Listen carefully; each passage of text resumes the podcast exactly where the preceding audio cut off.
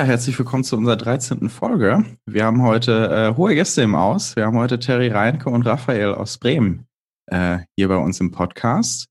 Wollt ihr euch vielleicht äh, zu Anfang einfach erstmal kurz vorstellen? Vielleicht Terry, du zuerst. Ich bin Terry Reinke, ich bin grüne Europaabgeordnete aus dem wunderschönen Gelsenkirchen und äh, bin Vorsitzende, Co-Vorsitzende der LGBTI Intergroup im Europäischen Parlament. Super, danke schön. Raphael, wer bist du? Moin, ich bin Raphael Schüsker aus dem wunderschönen Bremen, äh, der LAG Queer-Sprecher hier in Bremen und seit 1992 hier in Deutschland, ursprünglich aus Südpolen gekommen. Ja, ganz wunderbar. Und um queere Themen soll es heute auch gehen, ne, Mike? Ja, genau. Mein Name ist übrigens Mike Barmhauser Heide. Und ich bin Florian Pankowski. genau.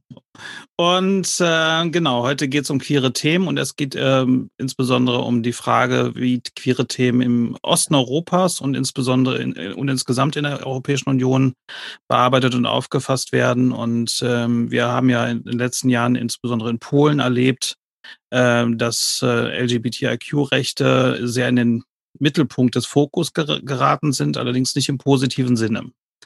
Äh, Terry, vielleicht kannst du uns da ein bisschen äh, abholen, äh, wie die Lage da in den letzten Jahren war.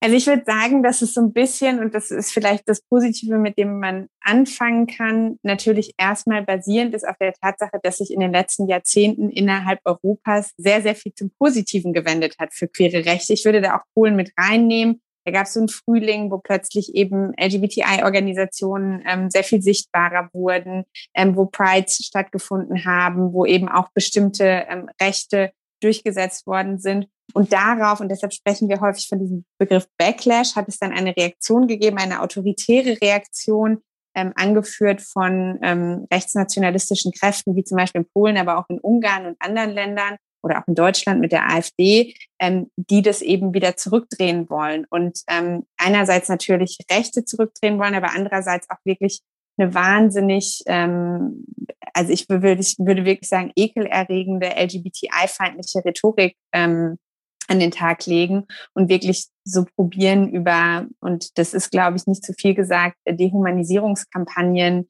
ähm, die Community anzugreifen. Und das ist was, was gerade in Polen eben natürlich für das Leben der Community äh, wahnsinnig negative Auswirkungen hat.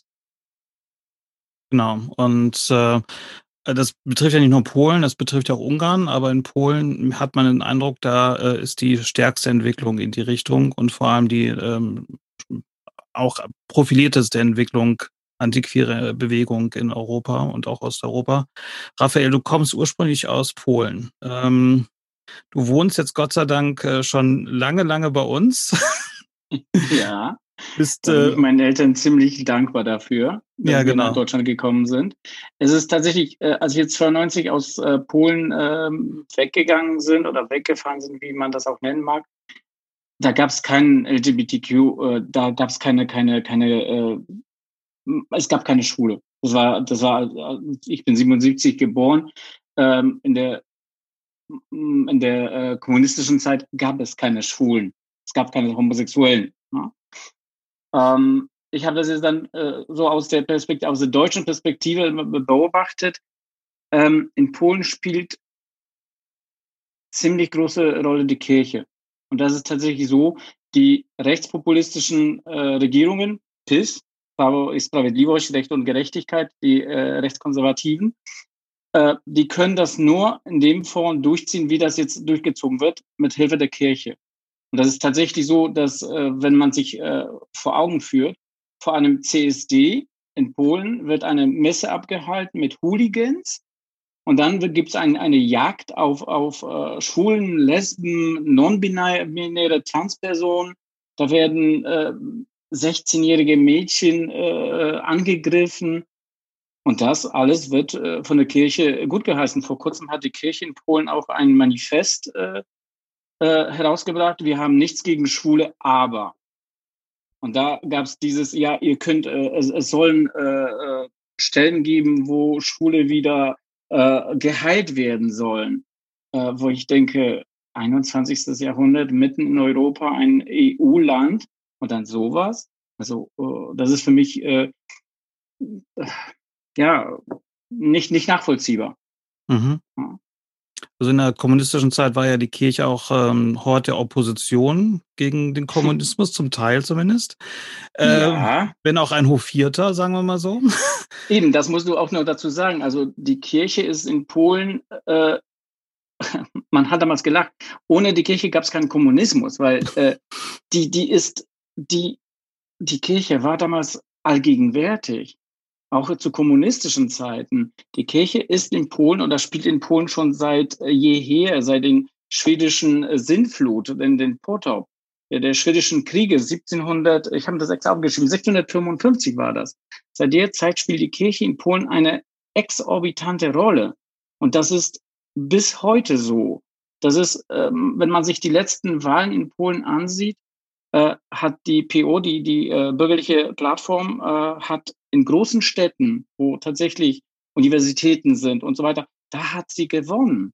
Und die Konservativen haben meistens auf den ländlichen Gebieten gewonnen, wo die Kirche die Macht hat. Also wenn der Pater von der Kanzel sagt, du wählst die und die, dann wird das auch so gemacht. Mhm. Da gibt es kein Aber diese, bei dieser Queerfeindlichkeit ist ja auch so ein ähm, Backlash äh, zu nationaler Identität äh, äh, zu betrachten. Ähm, wie siehst du das, Terry? Hat das irgendwie ähm, einen Zusammenhang, diese Queerfeindlichkeit hin äh, zur nationalen Identität? Ist das vielleicht ein Zeichen dafür? Ja, das ist natürlich zusammen konstruiert. Also ich meine, was, was die PiS ja macht in Polen, ist sozusagen so ein Konstrukt aufzubauen nach dem Motto, es gibt auf der einen Seite diesen äh, EU, äh, dieses EU-Schreckgespenst, wo alle schwul sind und alle die Familie nicht mehr wollen und gegen christliche Werte sind und so weiter und so fort. Und auf der anderen Seite das gute traditionelle Polen, ähm, wo eben die Dinge noch so sind, wie sie zu sein haben, wo die Kirche wichtig ist, wo traditionelle Werte wichtig sind und wo eben die Menschen sicher sind. Ja, und das ist sozusagen der Dualismus, den die immer wieder versuchen aufzubauen. Und ähm, was wir eigentlich probieren, ähm, in der Arbeit im Europäischen Parlament und auch mit meinen progressiven polnischen Kolleginnen und Kollegen ist das aufzubrechen, ähm, weil das stimmt natürlich nicht. Also wir sind ja nicht antipolnisch im Europäischen Parlament. Ähm, darum geht es überhaupt nicht. Es geht darum, dass eben die Europäische Union gemeinsame Werte hat. Wir sind nicht nur eine Wirtschaftsgemeinschaft, sondern eben auch eine Wertegemeinschaft, die basierend ist auf so Dingen wie Rechtsstaatlichkeit, Demokratie, Grundrechte für alle Menschen. Und Polen ist Teil dieser Wertegemeinschaft geworden ähm, vor, äh, vor 17 Jahren. Und dementsprechend ähm, sind jetzt auch polnische BürgerInnen von EU-Rechten äh, in, diesem, in diesem Fall eben geschützt. Ja? Und dann ist es auch unsere Aufgabe als EU-Abgeordnete oder als Europäische Kommission oder als Europäischer Gerichtshof, diese Grundrechte von EU-BürgerInnen zu verteidigen. Und genau darum geht es gerade in der Auseinandersetzung zwischen der polnischen Regierung und ähm, der Europäischen Union. Mhm. Als, als welche Rolle siehst du da Deutschland in Europa? Also gerade auch die was die Community hier in Deutschland angeht, ähm, welche Rolle spielt, du, äh, spielt die Community bei dem Thema Grundrechte? Also ich glaube, um vielleicht noch mal einen Schritt zurückzugehen, warum funktioniert es vielleicht gerade noch nicht so gut, wie wir uns das äh, im Moment wünschen? Also warum ist der Druck auf die polnische Regierung nicht groß genug, ähm, damit zum Beispiel solche Sachen wie die sogenannten LGBTI-ideologiefreien Zonen, dass das wirklich unterbunden wird? Ähm, das liegt meiner Wahrnehmung nach unter anderem daran, dass die anderen Mitgliedstaaten ähm, eigentlich viel zu passiv sind, was die ganzen Entwicklungen in, in Polen und zum Teil eben auch in Ungarn und anderen europäischen Ländern angeht. Und auch die deutsche Bundesregierung eigentlich immer so ein bisschen sich zurückgehalten hat und nichts kommentieren wollte, keine, äh, keine Unterstützung auch für ähm, zivilgesellschaftliche Organisationen, Demokratiebewegungen in Polen zeigen wollte. Und ähm, das schwächt die Europäische Union wahnsinnig. Und äh, andererseits ist es deshalb, glaube ich, gerade so wichtig, dass auch die queere Community in Deutschland, aber nicht nur da, sondern im Rest der Europäischen Union ganz klar sagt, ähm, wir können es nicht akzeptieren, dass sowas inmitten der EU passiert. Und deshalb müssen wir einerseits Druck auf die Europäische Kommission machen, mehr zu tun, aber andererseits eben auch auf unsere nationalen Regierungen, damit die auch mal endlich den Mund aufbekommen, weil das sind meine Mitbürgerinnen in der Europäischen Union, deren Rechte da angegriffen werden. Und deshalb geht auch mich das was an. Jetzt ist äh, gerade in Polen ähm, ganz schön zu sehen, dass äh, queer, äh, die queere Community und die feministische Community sehr stark Seit an Seit äh, bei Protesten ähm, äh, auf die Straße geht. Äh, wie, wie kam es zu der Entwicklung, Raphael? Ähm, das ist eigentlich schon seit, seit jeher, auch, auch hier, hier in Deutschland, war eigentlich die feministische Community und die Queer Community war, war eine Einheit. Das war, man hat zusammen äh, gekämpft und in Polen ist tatsächlich so, was in Deutschland vielleicht in den 70er Jahren mit, mit, mit Anfang der, der schwulen, lesbischen Bewegung, mit der feministischen Bewegung war, ist in Polen gerade eben eingetra äh, eingetroffen ist. Genau das passiert, äh, das, genau das Gleiche passiert jetzt dort, dass man zusammen kämpft für, für Rechte, weil man sieht sich tatsächlich angegriffen. Ja, das hat man äh, jetzt bei der letzten Entscheidung, glaube ich, das war vom, vom äh, nicht allzu lange, paar, paar, zwei Monaten vielleicht, hat man wunderbar gesagt, dass die äh, gesehen, dass die queere Community den äh, Frauen äh, beistand und auch äh, protestiert hat. Äh, bei, bei den Märschen waren sehr viele äh, queere Personen. Und das ist das, was wir damals in den 70ern, 80ern hatten, ist passiert jetzt in Polen.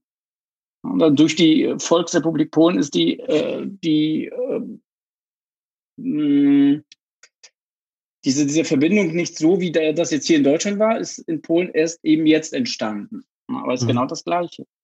Ja, die machen ja auch eine gleichermaßen frauenfeindliche wie queerfeindliche genau. Politik. Also das Recht auf äh, zur Bestimmung über den eigenen Körper, Abtreibungsrecht, äh, Terry, das ist ja auch, äh, wird ja auch stark angegriffen in Polen.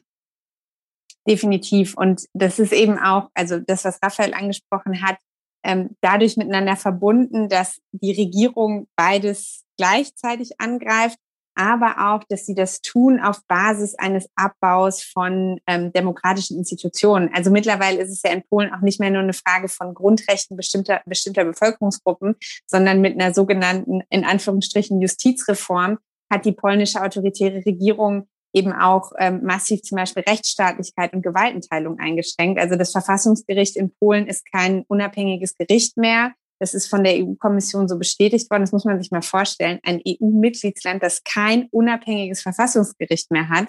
Ähm, und nur über diese, diesen Umweg sind auch zum Beispiel so Sachen wie die ein weitere Einschränkung des Abtreibungsrechts möglich gewesen.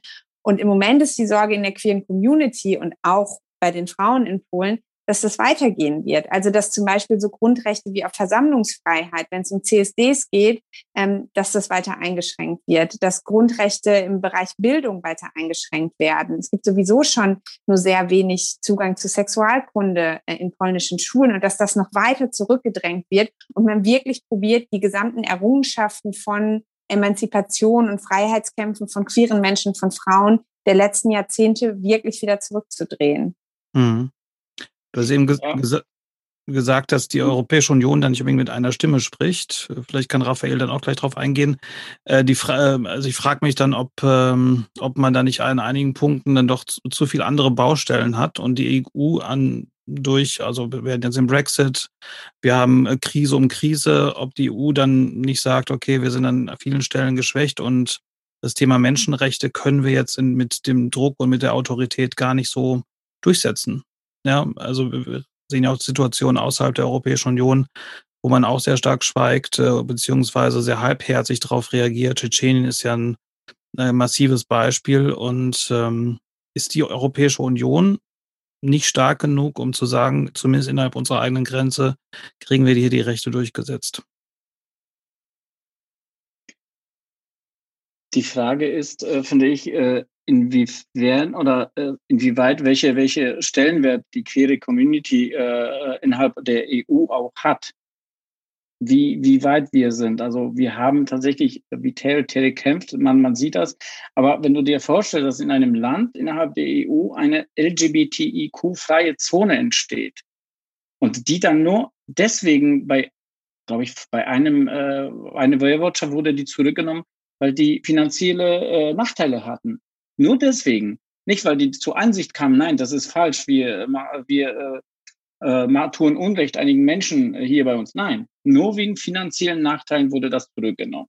Alle anderen haben das noch. Und das wird von, von, der, von der Regierung wird das befürwortet, von anderen äh, Stellen wird das befürwortet. Äh, es ist tatsächlich die Frage, wieso reagiert man nicht dagegen? Ich fand diese, diese Aktion von EU-Parlament mit den LGBTQ-freie äh, LGBTQ-Zone äh, ich fand das sehr gut und ich habe das auch zum Beispiel, meine Schwester wohnt in Polen. Die hat mir gesagt, das hat so eine Resonanz auch in Polen verursacht. Das war äh, total cool. Das waren, viele Leute haben gesagt, ja, da ist noch jemand, der da für uns was tut in Europa. Deswegen, also es wäre wunderbar, dass sich auch die, die vielleicht die einzelnen Mitglieder äh, äh oder auch die, die äh, EU-Kommission vielleicht oder wie auch immer auf einer ganz hohen Stelle äh, dafür ausspricht, ja, da sind Leute, da ist was zu tun, das, das müssen wir anpacken. Aber so wie du gesagt hast, da hört man nichts. Hm. Da sind einzelne Aktionen, die da stattfinden, aber äh, wie lange haben wir das schon, schon äh, diesen Zustand in Polen? Wie, wie lange haben wir das schon, schon in Ungarn? Na? Und äh, ich sage ja auch so, unsere, äh, unsere liebe äh, AfD ist auch nicht weit davon entfernt. Na? Nicht weit entfernt ist, glaube ich, sehr, äh, sehr charmant ausgedrückt. naja, ich habe die letzte, die letzte Umfrage von Sachsen, fand ich nicht so toll. Ja, das ja. ist schon, äh, schon krass. Äh, Gruselig. Also inhaltlich sind sie, glaube ich, ziemlich nah dran. Wir müssen hoffen, dass sie nicht die, die gleichen, gleiche Macht bekommen. Also du hast eben die LGBTIQ Freedom Zone angesprochen. Also genau. Also eine Resolution des Europaparlaments. Also das Europaparlament hat erklärt, dass die gesamte Europäische Union eine Freiheitszone für queere Menschen ist. Terry, wie kam es dazu und was heißt das jetzt? Es ist eigentlich äh, eine Reaktion auf das traurige zweijährige Jubiläum der ersten Deklaration als LGBT-freie Zone in Polen. Und dann haben wir gesagt, ähm, da müssen wir irgendwie als Gesamteuropäische Union, die eben, wie gesagt, aufgebaut ist auf so einer Idee von Grundrechten, ähm, müssen wir darauf reagieren. Das soll natürlich absolut nicht bedeuten, und das muss, glaube ich, immer wieder klar gemacht werden, dass wir hier irgendwie in der Illusion leben, dass es bereits jetzt Realität ist, sondern es soll eher als eben Versprechen sowohl an die Community als auch an äh, den Rest äh, verstanden werden, dass wir eben für LGBTI-Rechte kämpfen wollen. Und es ist in der Tat so, dass im Moment viel zu wenig passiert von europäischer Ebene, um diesen äh, gruseligen autoritären Entwicklungen in Ländern wie Polen und Ungarn ähm, sich da wirklich dagegen zu stellen. Andererseits gibt es auch gute Nachrichten. Also wir haben letzten Herbst das erste Mal, das ist wirklich ein historischer Moment gewesen, die Vorstellung einer LGBTIQ Equality Strategy, also so eine Art LGBTIQ Aktionsplan auf europäischer Ebene äh, gesehen. Und das ist wirklich ein wichtiger Schritt, weil da die Kommission sowohl was rechtliche Gleichstellung als auch was zum Beispiel äh, Finanzierung, Unterstützung von Zivilgesellschaft, äh, außenpolitischer Initiativen angeht, ähm, einiges angekündigt hat. Und da hoffen wir, dass das jetzt in diesem Jahr voranschreitet.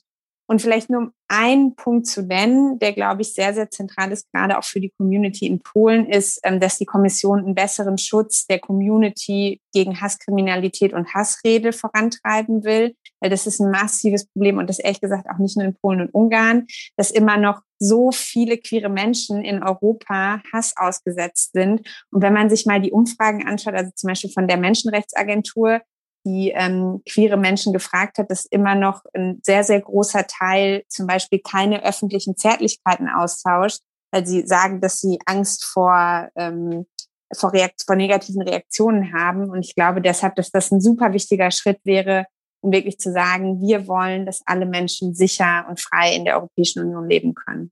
Mhm. Ja, das ist ja etwas, was uns auch nicht fremd in diesem Land ist. Ähm wenn man äh, öffentlich auftritt, beziehungsweise äh, mit seiner Partnerin oder Partner ähm, öffentliche Zuneigung austauscht, dass man da entsprechend auch bedroht werden kann. Und das ist, glaube ich, ein ganz guter Schritt. Aber die Frage ist dann halt auch, ähm, ja, welche, welche Durchschlagskraft hat das, um in solchen Ländern wie Polen, wie Ungarn äh, wirklich ähm, auch zu einem Erfolg zu führen und den Leuten da wirklich Schutz zu bieten. Ich stelle mir jetzt vor, du, du lebst in, irgendwo in Polen, du bist in, äh, hast jetzt 16 oder sowas, kommst, bist dir bewusst, okay, ich bin äh, queer auf eine gewisse, also ich bin lesbisch, schwul, was auch immer, und bin in, in, einem, in, in einer Region, die sich selbst zu einer ähm, von mir selbst befreiten Re Region erklärt hat. So. Ähm, was macht das wohl mit ein? Und das ist, äh, ähm, ist das, was uns natürlich auch beschäftigt. Natürlich kannst du sagen, okay, du bist Mitglied der Europäischen Union und die Europäische Union hat sich zu einem Gebiet erklärt, was dich willkommen heißt. Aber dennoch, man ist in, einem, in einer Community, man ist in einer, also beziehungsweise in einer Gemeinde, die, die sagt, du gehörst hier nicht dazu. Dadurch ist der Hebel ja auch noch nicht eingesetzt. Ne? Also mhm. ähm, ähm, durch so eine Strategie, die, die ist gut ne? und die ist auch wichtig, glaube ich, dass man die jetzt endlich angeht. Aber ähm, muss nicht auch viel mehr beim, beim, bei dem finanziellen Thema ein Hebel angesetzt werden, damit solche Staaten endlich umdenken und da Grundrechte nicht als nice to have behandelt werden, sondern dass die klare Linie ist, äh, in, in de, mit der man in der EU arbeitet. Das hat Raphael ja auch gerade schon angesprochen. Also es hat ja letzten Sommer das erste Mal finanzielle, ähm, also das Vorenthalten von Finanzierung gegeben auf Basis äh, dieser ähm, sogenannten LGBTI-freien Zonen ähm, wo eben gesagt wurde, Grundrechte sind Teil des äh, Grundkonsenses der Europäischen Union. Da können wir nicht drüber verhandeln. Es gibt ja jetzt auch diese neue Konditionalität für den EU-Haushalt. Man muss dazu sagen, Polen ist eines der Länder in der Europäischen Union, die am stärksten von, das am stärksten von EU-Mitteln profitiert. Also ein ganz großer Teil öffentlicher Investitionen in Polen kommen wirklich aus dem europäischen Haushalt. Und da haben wir jetzt ein Instrument eingeführt, das eben bei massiven Rechtsstaatsbrüchen vorsehen kann, ähm, dass Mittel gekürzt werden ähm, und das nicht im Sinne von, ähm, dann fließen die nicht mehr nach Polen und die NGOs kriegen keine Gelder mehr, also nicht die Falschen äh, bestrafen wollen, sondern die Zentralregierung kann diese Mittel nicht mehr verteilen, weil das ein sehr großer Machtfaktor gerade vieler autoritärer Regierungen ist, dass sie eben die Möglichkeit haben, öffentliche Investitionen ähm, in die eine oder andere Richtung ähm, dann zu ermöglichen. Und das wäre, glaube ich, ein relativ starkes Schwert im Kampf ähm, gegen solche Entwicklungen wie zum Beispiel in Polen oder Ungarn. Aber wieder aktiviert werden muss das ganze Ding von der Europäischen Kommission. Und die Europäische Kommission ist äh, nun gerade die äh, EU-Institution, die nicht dafür bekannt ist, ganz vorne bei äh, Aktivität äh, mit dabei zu sein. Und äh, deshalb ist es eben auch da so wichtig, Druck aus der Zivilgesellschaft zu bekommen, damit die Kommission diese Instrumente dann auch wirklich einsetzt und wirklich was gemacht wird. Mhm. Da sind wir dann wieder bei, bei der Community in Deutschland, die sich da auch solidarisch zeigen muss. Ne? Eben, das wollte ich jetzt auch mal sagen. Also man müsste dann in zwei Richtungen einmal Druck auf äh, die Kommission aufzubauen, aber in die andere Richtung auch einmal Solidarität bekunden mit den polnischen, mit der polnischen Community, dort äh, äh Hilfeleistung äh, machen und auch von uns aus, hier aus Deutschland, äh, auch äh, eben Solidaritätsbekundung äh, machen. Nicht nur Worte, sondern auch Taten folgen. Mhm. Und zwar immer wieder, ne? kontinuierlich, ja. glaube ich. Ne? Also nicht, dass es mal immer mal wieder auf der Tagesordnung ist, sondern das, das muss ja ein kontinuierlicher ja, Prozess sein, damit da einfach ein Druck auf da, auch da ja. ist. Hm. Ja. Ja, und was Thierry eben gesagt hat, das ist, glaube ich, auch ganz wichtig klarzustellen, wir sind nicht antipolnisch. Ja, und dass es darum geht, unsere Freundinnen und Ganz Freunde. im Gegenteil. Ja, genau. Ich liebe Polen. Ich liebe Polen. Ich liebe Polnisch. Und das ist, äh, deswegen trifft mich das auch immer sehr, wenn so ja. dieser Vorwurf kommt nach dem Motto, die EU hätte irgendwas gegen Polen. Ja, ganz im Gegenteil. Also, ja. weil die Bevölkerung Polens so vielen Menschen im Europäischen Parlament am Herzen liegt, werden ja diese Schritte getan und wird ja auch immer wieder gesagt, wir müssen solidarisch sein mit den Demokratie- und Menschenrechtsbewegungen in Polen. Mhm. Ich finde es auch schade. Also ich, ich, meine Besuche in Polen, die waren immer sehr schön und das, ich habe da sehr nette, gastfreundliche Menschen erlebt, wo ich dann denke, sind das, sind das jetzt dieselben Menschen, die dann queerfeindlich unterwegs sind? Muss das sein, ja? Aber ist halt äh, so auch gerade die Frage, die Stärke der katholischen Kirche ist, glaube ich, äh, eine zentrale Frage. Aber wir können auch sagen, ihr habt die katholische Kirche, wir haben den Eurovision Song Contest, der ja auch immer queerer wird. Und vielleicht äh, kann man ja mit solchen Nadelstichen dann auch immer mehr machen, dass, dass die Gesellschaft offener wird und merkt, okay, Buntheit ist möglich. Seid ihr denn zufrieden mit, dem, mit den Gewinnern? Ich schon. Ja. muss ja. zugeben, ich fand Italien schon, ich fand die Ukraine auch wirklich cool. Die hätten meinetwegen auch gewinnen können. Die haben ja auch wirklich gut abgeschnitten beim Televoting. Ähm, aber Italien, doch. Mhm. Man muss sich passen. nur die Texte der Italiener einfach ähm, übersetzen. Das ist äh, das Querste, was es gibt. Also ich war echt überrascht. Mein Mann hat mich drauf gebracht.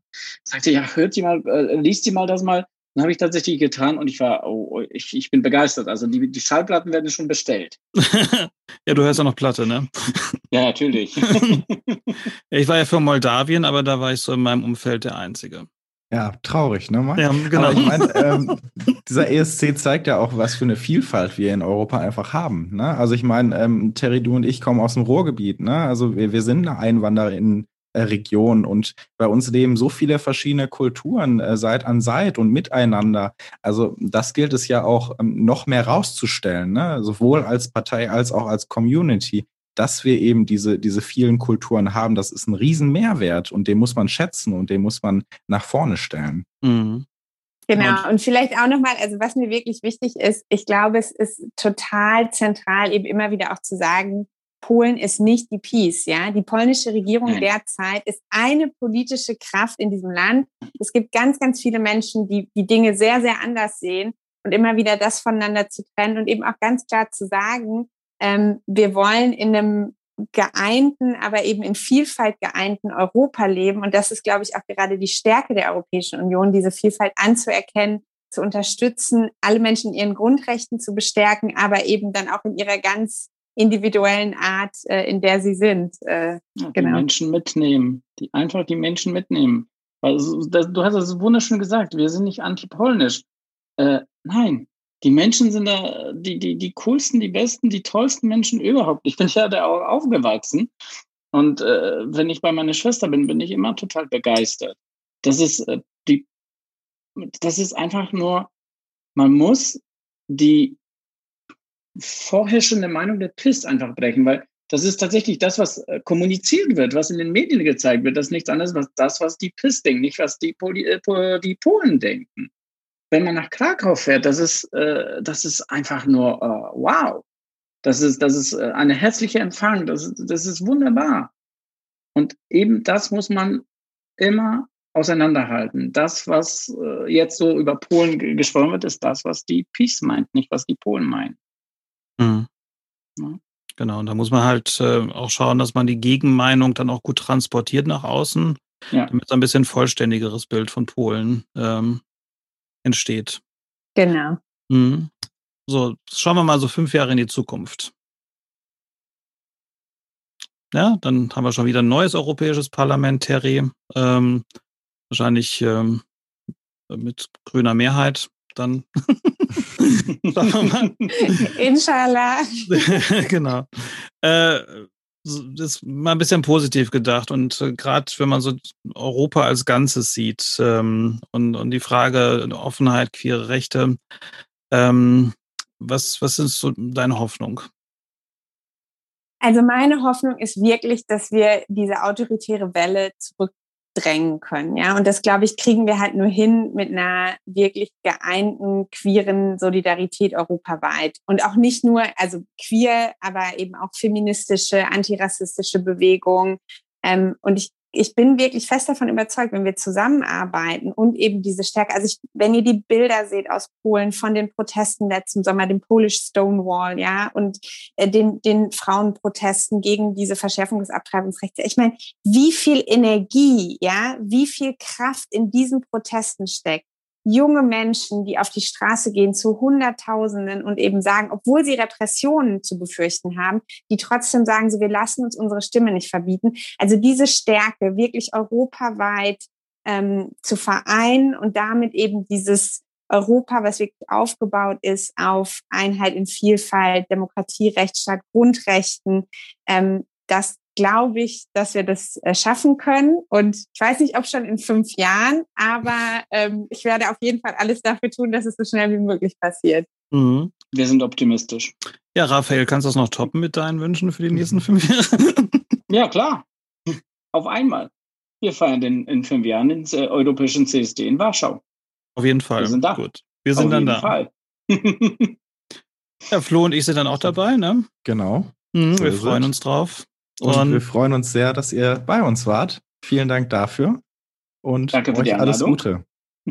Ein, es war mir eine große Freude. Und uns eine Ehre. So ist es. Auf bald. Macht's gut. Bis dann. Tschüss.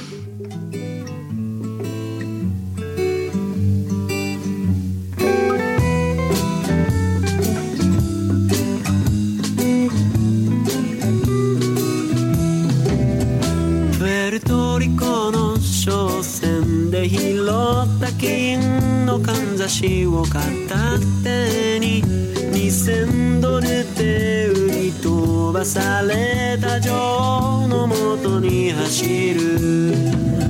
そんな俺の横で眠るのは妹の親友ロッサリー。